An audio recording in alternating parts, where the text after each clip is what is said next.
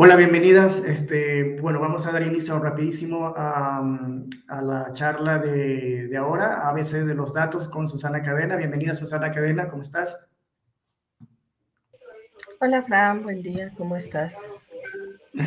Sí, un poquito accidentado el día, empezando con que se cayó el Zoom, que bueno, un montón de cosas. Pero bueno, vamos, vamos a empezar. Este, Susana Cadena es de la Fundación, es cofundadora de la Fundación Datalab una de las organizaciones aliadas de, este, este, evento, que ha ido aportando con ideas y también con eh, propuestas. Y, bueno, eh, Susana es una de las mentoras, entonces de aquí en adelante cualquier pregunta, inquietud que tengan con lo que va, eh, que tiene relación a la charla que va a dar ahora, pues seguimos a través de las interacciones en la plataforma. Entonces, nada más, solo eso y bienvenida Susana, gracias. Eh, muchas gracias, Fran.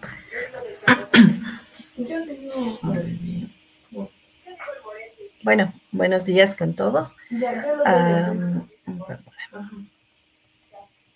Bueno, el día de hoy vamos a, comentar algunas ideas acerca de, bueno, qué son los datos abiertos, cómo se, cómo se generan, bueno, cuáles son los beneficios que tenemos y en sí algunos aspectos relevantes acerca de los datos abiertos, ¿ya?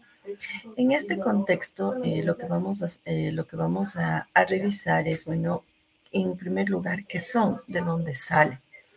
¿De dónde salen los datos abiertos? Pues eh, usted, cuando, no sé si ustedes se han puesto a pensar, las instituciones del sector público cada vez están generando una mayor cantidad de información. Esta información está organizada en diferentes formatos y depende de cada uno de los ministerios, desde las instituciones públicas que generan este tipo de información. Esta información eh, deberíamos tener acceso los ciudadanos en función de cómo el ciudadano eh, ha financiado este, esta información, pero adicionalmente cómo se puede participar en la gestión pública y en la generación de políticas públicas. Entonces, ¿cómo acceder a esta información generada del sector público? En este, en este caso, pues tenemos que esta información eh, se la hace a través de los datos abiertos. Em, ¿Qué significa tener un dato abierto? Significa tener un dato accesible al ciudadano. Y ya vamos a ver en qué condiciones. Entonces, para que esto suceda, eh, y, y, cuál es la razón para que esto suceda, es para que se ejerza la verdadera participación, transparencia y se genere estas oportunidades de acceso a la información pública generada por el Estado. Entonces, primera condicionante, los datos abiertos son generados por el sector público y son un derecho ciudadano el acceso a la información generada. Adicional a esto, pues eh, también tenemos que entender que hay muchos datos que nosotros estamos generando. Por ejemplo, cuando accedemos a un servicio público, cuando eh, contactamos con un call center, esa es la información que se está almacenando. Y por tanto, toda esa información debe estar en algún lugar. Entonces, ¿cómo generar valor a través de esta información? Aquí vienen los datos abiertos. ¿Qué otro concepto emerge alrededor de los datos abiertos? Otro concepto que emerge es el infomediario. Si bien es cierto, ya sabemos que los datos abiertos nacen de esta información generada por el sector público y que permiten la participación, colaboración, ¿qué pasa con el ciudadano? El ciudadano conoce cómo descargar esta información, conoce cómo procesarla, conoce cómo visualizarla, conoce cómo convertirla en valor. Es ahí donde aparece el concepto de infomediario, que es aquel que convierte esta información en aplicaciones reales hacia el ciudadano de valor. Entonces el ciudadano que no conoce cómo utilizar estos datos abiertos puede utilizar este concepto o esta utilidad a través de las aplicaciones generadas por los infomediarios. Estos infomediarios son aquellos que van a dar vida a este ecosistema y que van a generar algunos emprendimientos basados en el uso y la, y la explotación de los datos abiertos. Bien, entonces, ¿cómo nace este movimiento? ¿De dónde nace? Solo el Ecuador estamos. Es importante solo para los ecuatorianos. ¿De dónde viene? Es reciente. No, este, este movimiento, bajo una investigación que hicimos dentro del, proyecto de, la, de doctorado de la Universidad Central, ahí trabajamos eh, que este, este concepto nace y emerge desde el 2006 y en el 2009 toma importancia en el gobierno de Obama en Estados Unidos y específicamente tiene varias aplicaciones en lo que es eh, el, en Nueva York. Em, a partir de esto se generan varios movimientos de los datos abiertos y aquí nace la Carta Internacional de Datos Abiertos, donde varios países firman la importancia de tener, miren, acceso a esta información pública generada, eh, generada y pues pagada por el dinero de los ciudadanos. Entonces, cuáles y establecen algunos principios básicos para estos datos abiertos. Primero, que sean abiertos por defecto, oportunos, accesibles, que sean eh, comparables e interoperables, que puedan ayudar a mejorar la gobernanza y la participación ciudadana y que así también favorezcan las acciones de innovación. Estos principios usted los puede ver en, si usted busca la Carta Internacional de Datos Abiertos, usted puede ver ahí los principios, algunos otros conceptos y en efecto también eh, cuáles países han firmado estos acuerdos y eh, los están utilizando. Entonces ya tenemos tres componentes, ¿no? Los datos abiertos viene información pública. Dos, tenemos un nuevo concepto que es el infomediario. Y tres, los países firmaron un acuerdo, la Carta de Datos Abiertos, por unos principios básicos. Estos principios lo que hacen es que los países se comprometan a aperturar los datos prácticamente desde el momento que se digitalizan. Esa es un poco la estructura. Bien, dentro de este concepto también tenemos que estos datos deben ser accesibles. Deben ser accesibles, deben ser publicados o expuestos. ¿Eso qué quiere decir? Accesibles en sí, garantizar que todos los ciudadanos tengan acceso y que este acceso no se caiga, que este, tengamos la información eh, del sector público, de todas las instancias que se requieren que sean publicados o expuestos, es decir, que toda la información pública esté en este formato abierto y vamos a ver que tenemos algunas barreras, pero esa es un poco eh, la lógica y la idea que se maneja aquí. Adicionalmente a esto también tenemos que puedan ser reutilizados. Uno de los conceptos también que se maneja en los datos abiertos es la licencia. La licencia en el sentido de que el ciudadano tiene, puede, ¿se acuerdan que vimos un concepto de infomediarios? Puede reutilizar esta información con propósitos inclusive comerciales, generar una nueva app, generar una nueva forma de verlas, eh, de entender las problemáticas sociales, generar una nueva manera de generar un libro. Entonces, esto debe ser libre, siempre y cuando pues, se reconozca que es un origen de datos abiertos, que son eh, eh, lo que hemos visto, ¿no? Que en sí sean liberados y que no tengan naturaleza de reservado confidencial. Muchas veces se maneja el, concepto de que el Estado maneja datos confidenciales y esto es una constante discusión en los organismos internacionales porque hacen que los datos abiertos pues eh, comiencen a tener barreras en su duplicación y en el acceso que tiene el ciudadano. Bueno, ¿y cuál es la importancia que les da? Bueno, ya vimos que bueno, es importante porque es un derecho ciudadano del acceso a la información pública. Ah, ah, en sí también vimos que es importante porque es una forma en la cual se favorece la participación, la colaboración. Pero bueno, ¿qué otras utilidades? Nosotros cuando hablamos de beneficios, a más de los sociales, también necesitamos identificar algunos otros beneficios desde el emprendimiento que tanto nos hace falta ahora. Entonces aquí pues les he puesto algunas ideas desde lo social hasta, eh, hasta lo, lo económico, ¿no? Entonces, vamos a ver algunas de ellas. El Servicio Nacional de Compras de Contratación Pública ha expuesto la información. Ustedes pueden buscar eh, contratación pública en abierto y les va a dar el acceso a todos los datos de las compras públicas con el propósito de que ustedes puedan hacer seguimiento. Y en efecto, pues ustedes pueden ver cuántos procesos de compras públicas, cuáles son las empresas en las cuales se ha comprado más, etcétera. También tenemos Mobit, que basada en datos abiertos lo que hace es una plataforma de movilidad para el ciudadano, donde identifica los puntos en los cuales se puede acceder a transporte, hacia dónde se puede ir, etc. Properati también es una idea muy interesante del uso de los datos abiertos para el desarrollo empresarial, que está basado en el consumo de información para lo que es adquisición de propiedades. También tenemos GOBC. Dentro de GOBC tenemos ya la Plataforma Nacional de Datos Abiertos, en la cual nosotros tenemos más de 500 conjuntos de datos de diferentes ámbitos. En este momento estamos publicando los datos, por ejemplo, del Ministerio de Ambiente relacionado con áreas protegidas, por ejemplo. Entonces, donde nosotros podemos inclusive generar alguna app, no existe todavía, que promueva esta visita a las áreas protegidas o que conozca qué existen en estas áreas protegidas.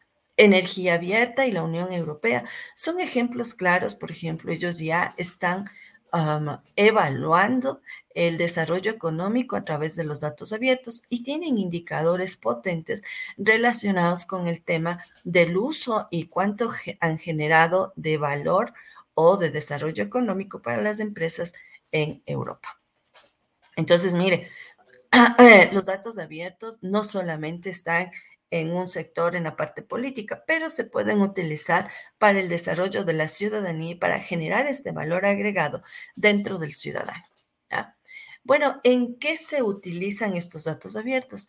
Además de lo que les comenté, que ya son ejemplos precisos en los cuales eh, se usan los datos abiertos, también hicimos un tema de, bueno, cómo está evolucionando en el mundo el tema de los datos abiertos. Hicimos una investigación ah, relacionada con las investigaciones científicas de datos abiertos y ahí nos encontramos que en efecto, miren, se están utilizando los, los datos abiertos para lo que es el desarrollo de software, para lo que es eh, generar aplicaciones de web semántica, para lo que es generar visualizaciones de emprendimiento, para el gobierno, se está trabajando también en IoT, para lo que es recuperación de, inversión y hay otras aplicaciones pequeñas en lo que es seguridad, calidad, infraestructura. ¿Sí? Pero si ustedes ven, mire, aquí tenemos un uso, un uso real. Estos son investigaciones ya que se han hecho y se han publicado ah, y que están en funcionamiento. Entonces, los datos abiertos tienen un sinnúmero de bondades en función de que esta información cumpla algunos requisitos. Ya vamos a ver de cuál se trata. ¿Quién está utilizando los datos abiertos y quién está pendiente de que estos datos abiertos se abran? En sí, hemos visto que la academia está muy interesada y la sociedad civil.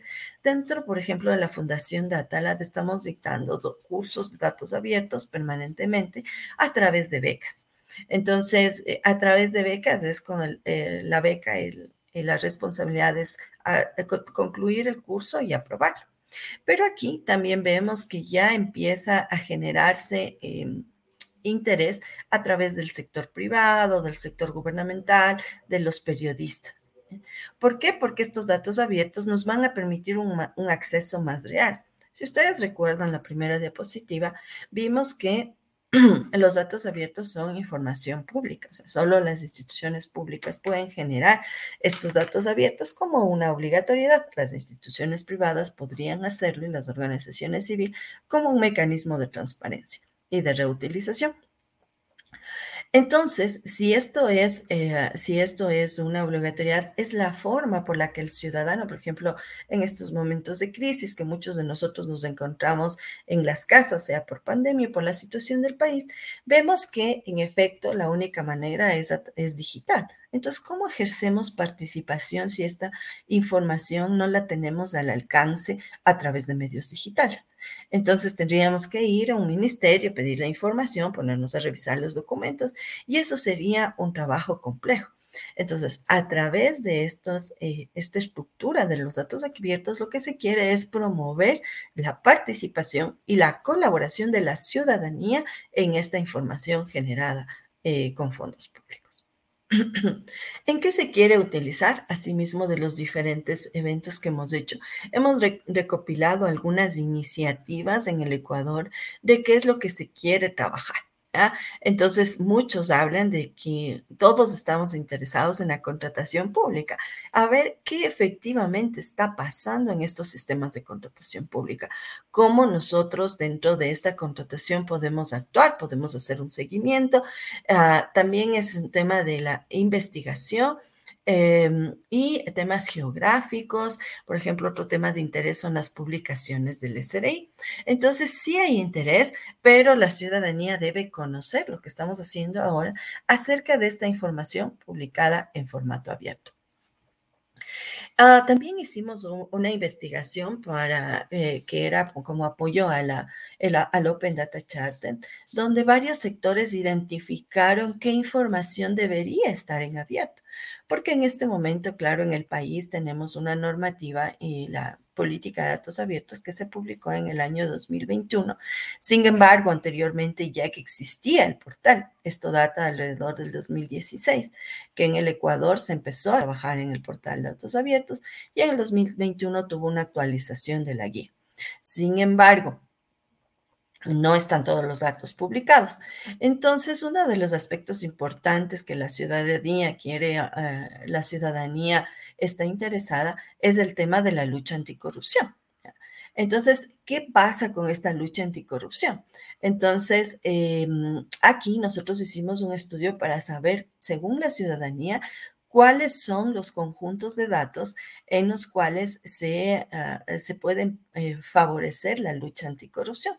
Entonces aquí tenemos varios, ¿no? El tema de registro de cabildeos, declaraciones de intereses, personas políticamente expuestas, consejos consultivos de gobierno, financiamiento de partidos políticos, el tema de licencias, asociación público-privadas. Entonces, la ciudadanía para luchar eh, contra la corrupción, lo que dice es, miren, al menos estos, eh, estos, ah, estos conjuntos de datos eh, son los que deben visualizarse. Bueno, y aquí nos viene otro concepto, que es un conjunto de datos, que ya les he hablado. Ya sabemos que los datos tienen que estar en abierto. Ya sabemos que deben estar al acceso al ciudadano. Bueno, y ahora les topeo un nuevo tema, que es un conjunto de datos. Entonces, un conjunto de datos es la, la asociación de varios campos e información relacionada a una temática. Estos conjuntos de datos pueden, eh, estos conjuntos de datos, por ejemplo, pueden ser, vamos a tomar uno de los ejemplos que nos dieron, financiamiento a partidos políticos.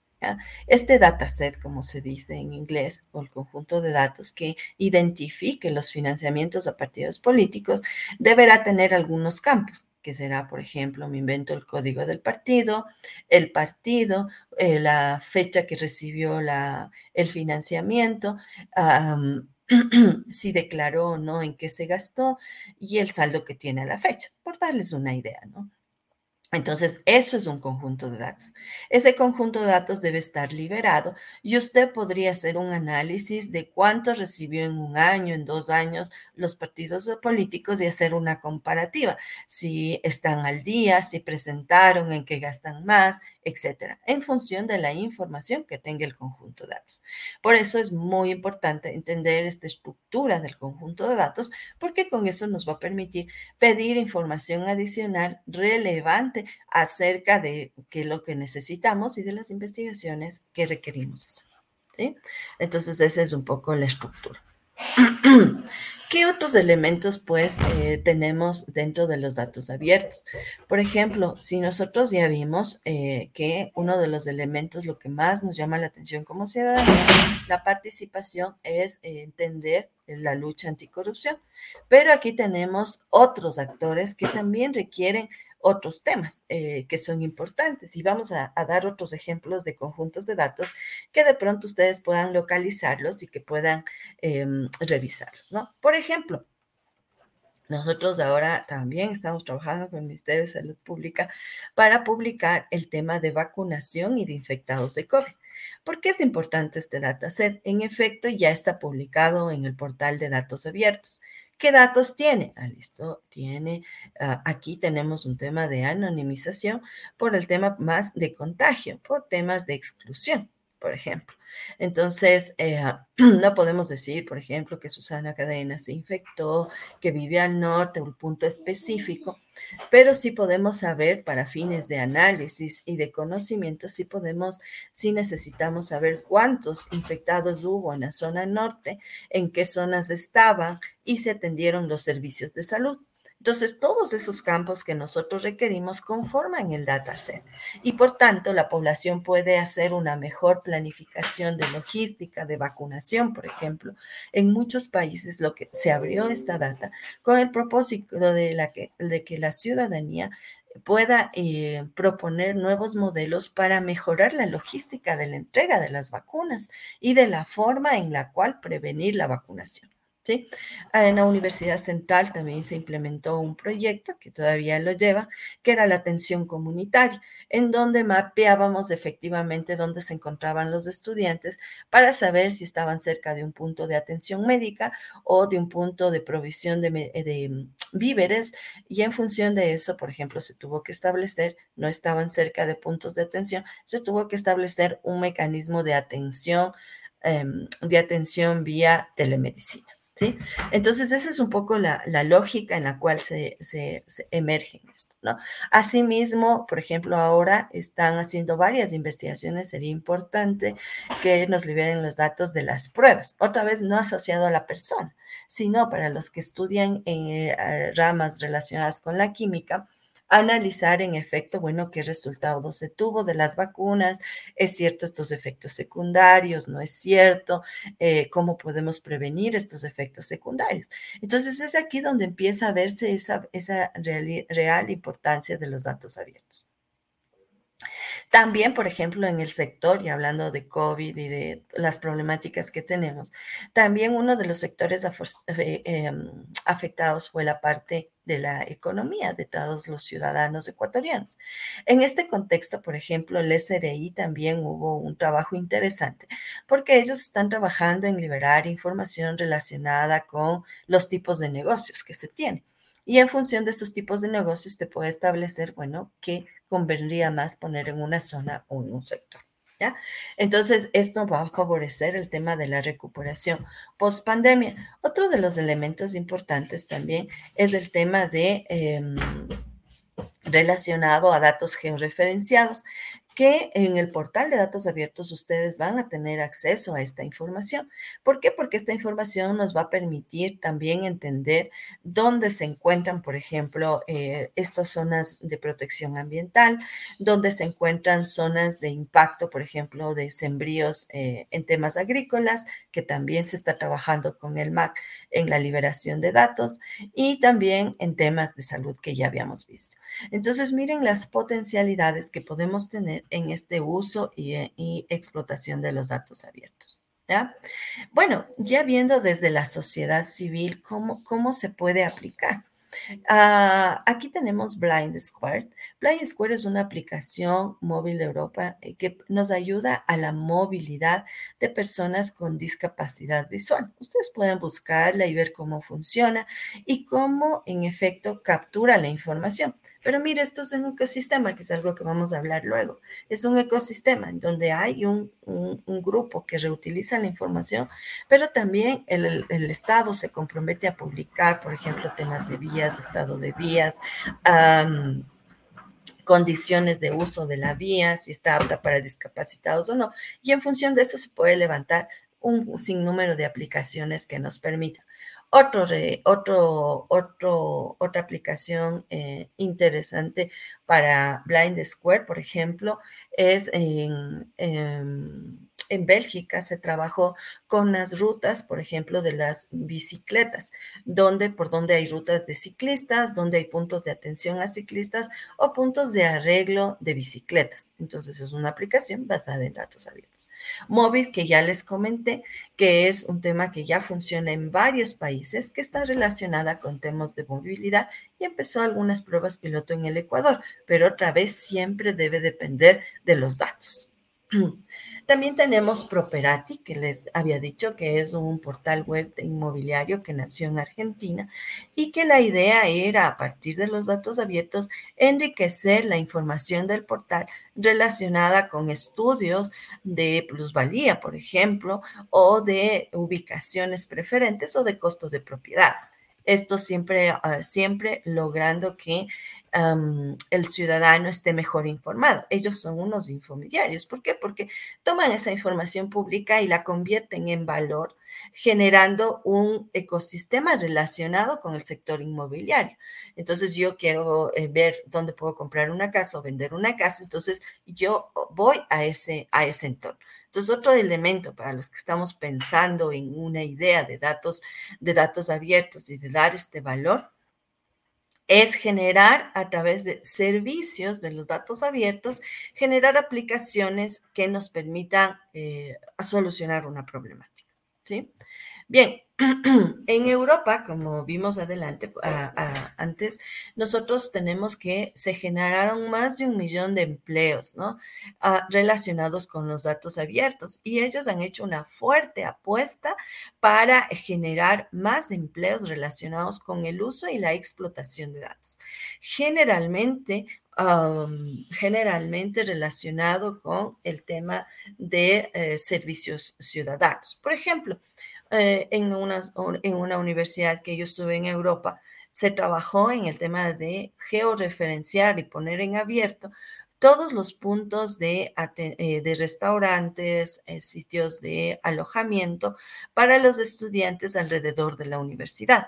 Entonces, los estudiantes generaron una aplicación generaron un ecosistema que te permitía saber si hay disponibilidad, eh, qué costo tiene y con una interacción de los estudiantes saber dónde es mejor comer, qué tipo de comida hay ah, y en efecto qué, qué calidad de atención te dan en un determinado punto de alojamiento. Entonces, eso basado en los datos que liberaba la universidad y del ecosistema que se armó para aperturar los datos alrededor. ¿Ya? Energía Abierta es un portal de la Comisión Nacional de Energía de Chile que permite luchar contra la especulación para promover la transparencia en el tema de energía pública. Eh, si bien es cierto, por ejemplo, en este momento no sabemos qué sector es el que más consume energía eléctrica en Quito, por decirlo, o qué sector tiene más industrias, más empresas que se vean afectados por un posible corte de luz. Entonces, esa información, si estuviese publicada en abierto, pues tendríamos la capacidad de generar estas ideas eh, en momento de toma de decisiones, tanto en la implementación de nuevos servicios de energía eléctrica como en el caso de suspensión de energía eléctrica o para analizar el impacto.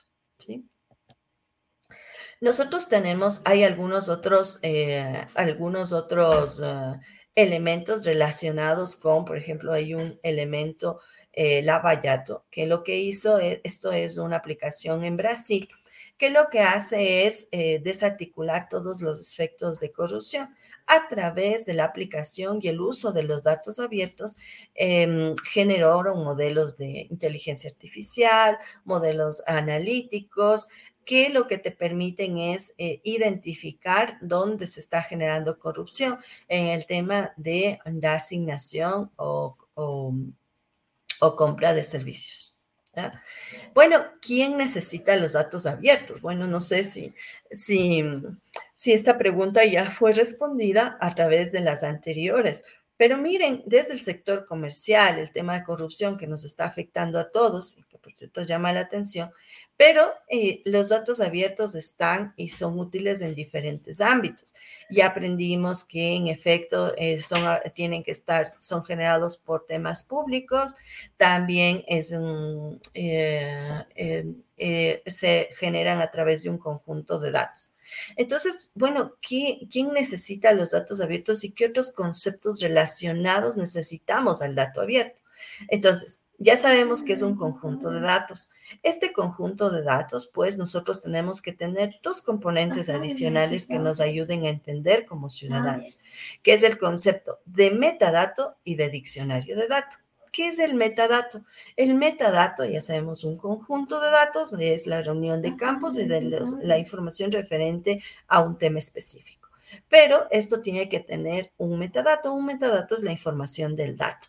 En este caso, la información del dato va a tener de qué se trata ese conjunto de datos, qué tipo de licencia tiene, qué fecha de actualización tuvo, en efecto si está anonimizado, ¿no? Para yo poder tomar las decisiones adecuadas en el uso de esa información. Y el otro concepto relacionado es el diccionario de datos. ¿Qué significa un diccionario de datos? Recuerdan que el conjunto de datos es, tiene campos. Entonces, en la ah, parte superior, la primera columna, si ustedes manejan, que vamos a hablar un tema de los formatos, en la parte superior tiene los campos. Esos campos debemos explicar exactamente de, qué se trata. Supongamos, en el caso de nosotros, por ejemplo, nosotros publicamos los datos de los estudiantes de la Universidad Central. Entonces, uno de esos datos es CODES, por ejemplo. Y usted dice, bueno, ¿qué es CODES? Entonces, el diccionario de datos dice, CODES, es la descripción, se refiere al código del estudiante. Este código es mm, eh, de tipo texto y tiene una extensión de OXE. Entonces, ese es el diccionario de datos. Es la descripción de cada uno de los campos que compone el, eh, el conjunto de datos. Bueno, ¿y por qué les doy estos conceptos? ¿Quién necesita esta información? Cuando nosotros hablamos de estos datos, de esta información, nosotros tenemos que entender que tenemos varios roles, ¿no es cierto? Varios roles, varias funciones en lo que es em, este ecosistema. Si bien es cierto y hemos identificado, ¿no es cierto?, quién produce y genera. Ya sabemos quién que produce y genera esta información es el sector público. Este sector público lo hace eh, a través de conjuntos de datos que necesitan un diccionario, un metadato, eh, pero ahí necesitamos en efecto los que consumen. Esta importancia de los datos abiertos no llegará a su real aplicación si no los usuarios no usamos esta información. Entonces, por tanto, necesitamos ahí consumir. Entonces necesitamos roles de productores, de los que producen esta información, pero también necesitamos roles de las personas que consumen, que es decir, que pueden utilizar esa información. Y en el medio necesitamos gente que permita intermediar, o sea, que, que utilice a través de esta información, pueda llegar mejor al ciudadano, porque no todos los ciudadanos vamos a entender, por ejemplo, que es el otro tema, en qué formatos están los datos abiertos. Entonces, ¿en qué formatos están estos datos abiertos? Y vamos a ver de qué se trata.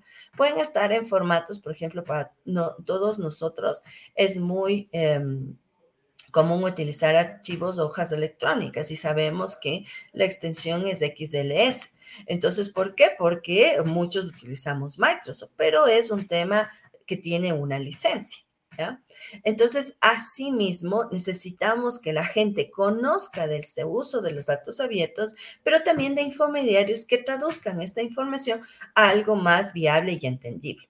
Por ejemplo, si ustedes visitan el portal de compras públicas que ya les, que, que, les había comentado, con el portal de compras públicas de Ecuador en abierto, ustedes van a ver que pueden descargar un sinnúmero de información, pero no necesariamente la ciudadanía va a entender ese tipo de información. Entonces ahí viene el infomediario, el que hace de intermediario de información y le convierte en aspectos más digeribles al ciudadano. Quiero saber eh, qué impacto pues, si se compran a empresas extractivas en el Estado, por darle una idea.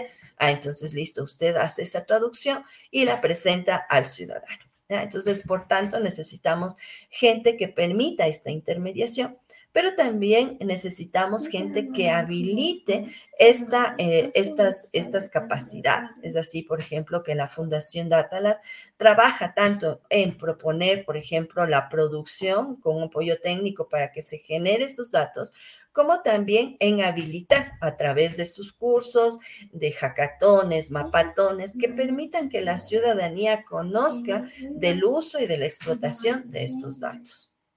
Entonces, miren, esa es un poco que estos roles que necesita la sociedad para que nosotros podamos generar este valor agregado que tienen los datos, em, los datos abiertos. Bueno, ¿y quién más está involucrado en esta explotación de los datos? En primer lugar, es el sector público, con todos los niveles de administración, pero el sector público está, es el encargado de no solamente entregar la información, sino pues proporcionar todo este tema del soporte en el acceso. ¿Ya? Y garantizar toda la sostenibilidad a largo plazo. No puede ser que hoy, por ejemplo, tengamos el portal y que ese portal no se actualice, no se genere en ese ¿Cuál es el portal de datos abiertos de Ecuador? Igual en la red ustedes pueden buscar por portal de datos abiertos y más luego van a tener una conferencia relacionada con esta temática. También se involucran aquellas organizaciones no gubernamentales, por ejemplo, y ahí viene fundaciones, ONGs, academia, que trabajen en este tema del valor del uso de datos. En este momento, por ejemplo, en mi caso, desde la Fundación Data, la estamos trabajando en varios eventos. Les invitamos a, participar, a visitar nuestra página web y ahí ustedes van a encontrar algunos otros elementos de lo que les he comentado del ABC de los datos. Entonces, en la parte superior, ustedes van a buscar ABC de los datos y van a poder encontrar. Adicionalmente a eso, por ejemplo, en la Universidad Central se ha incluido en los currículums actuales, en los rediseños, el uso y explotación de los datos abiertos para fines en los diferentes ámbitos, en, en economía, en administración, en contabilidad de tal manera que se vea cómo yo puedo, a través de esta información, realizar investigaciones, ensayos, etc. Por ejemplo, usted sabía que existía el Portal Nacional de Información. Este portal es, eh, tiene una mayor cantidad de los datos de línea en donde usted puede explotarlos y puede conocer, hacer investigaciones relacionadas en temas sociales, en temas territoriales. ¿Sí? Entonces, esa es un poco la estructura. Entonces, miren, estos actores vienen del sector público que debe propender a que esto se sostenga y de las organizaciones no gubernamentales, hablando sociedad civil, academia, eh, empresas que promuevan este uso y reutilización de la información también tenemos aquí a, hackers y cuando escuchamos hacker estamos abordando esta temática y nos asusta.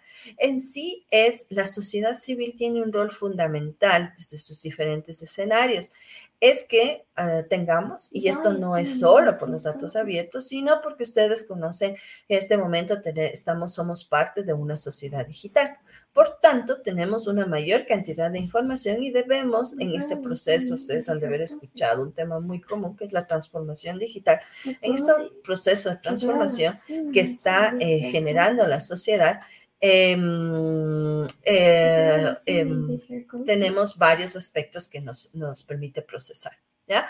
Entonces, eh, nosotros vamos a, gestionar, bueno, algunas ideas eh, generales de, de, todo este entorno. ¿ya? Bien, en, este contexto, eh, sigamos, bueno, ¿qué retos tenemos? Ya para cerrar la, justo la última etapa que teníamos en estos dos minutos adicionales. Bueno, en primer lugar, yo les invito con estos conceptos, miren que hemos visto datos públicos generados de los ciudadanos en formatos reutilizables, en conjunto de datos, metadatos, diccionario de datos, ¿Cómo yo habilito? Entonces, en primer lugar, tenemos que generar una comunidad. Esto no funciona, como vimos la diapositiva anterior, si es que todos no estamos participando, favoreciendo ese uso de esa información, porque estamos en una sociedad cada vez más digital. Entonces, la primera cosa eh, tenemos que activarnos, debemos entender que no estamos solos, que la información digital cada vez se produce en mayor número em, y que esta información debe ser utilizada. Eh, sin embargo, pues solo para compartirles y que ustedes conozcan que esto es eh, prácticamente es parte de nuestra vida, un estudio del BID habla de que la América Latina tiene una resistencia cultural en cuanto a todo lo que es utilización de datos y hace falta la disponibilidad de talento humano. La ruta que tenemos es aprender desde la visualización, la analítica, hacia la inteligencia artificial. Entonces, miren, nosotros eh, en esta primera etapa vamos a aprender de este uso, de qué son, vamos a aprender los sitios, pero debemos ir desde estas visualizaciones hacia la analítica y hacia la posible inteligencia, los modelos de inteligencia artificial que nos ayudarán a generar soluciones de valor para la sociedad. Bueno, pues les agradezco mucho por, esta, por este espacio de una breve introducción a lo que es eh, los datos abiertos y les invitamos a visitar el ABC de datos abiertos que lo tenemos publicado desde la Fundación Datalat y pues cualquier correo e información a info.datalat.org o Susana Datalat. Muchísimas gracias y pues cualquier pregunta pues quedo eh, a las órdenes. Bien, muchísimas gracias Susana por, por la charla introductoria. Eh, seguramente a los participantes eh, les habrá servido muchísimo y les habrá despertado muchas inquietudes, más inquietudes. Eh, con los participantes ya saben que pueden interactuar por, por la plataforma, en la sección de mentorías, en, la, en el post de ABC de los datos de Susana. Susana estará atenta para también responder a lo largo de la semana, ¿no? No solamente ahora en este momento, no hay, no hay muchas preguntas con las personas que están conectadas en, en, en, el enlace de la transmisión en vivo, pero con los participantes, pues por medio de la plataforma, Susana estará atenta eh, el momento y seguirá viendo las preguntas que ustedes hagan y eh, en caso, Susana, de que quisieras compartir más recursos para la charla, complementarias a la charla, lo puedes hacer también ahí mismo en, en tu post de ABC de los datos en la sesión de mentorías. Entonces, nada más que eso, agradecerte, este, Susana, agradecerle a la Fundación de Atalá también por sus contribuciones en el evento y, nos seguimos viendo eh, en, las siguientes charlas. Ahora toca este, con Johanna Pazmiño que nos va a hablar justamente sobre la política y la guía de datos abiertos que ya un poquito mencionó Susana. Entonces, nos vemos en el siguiente enlace. Muchas gracias.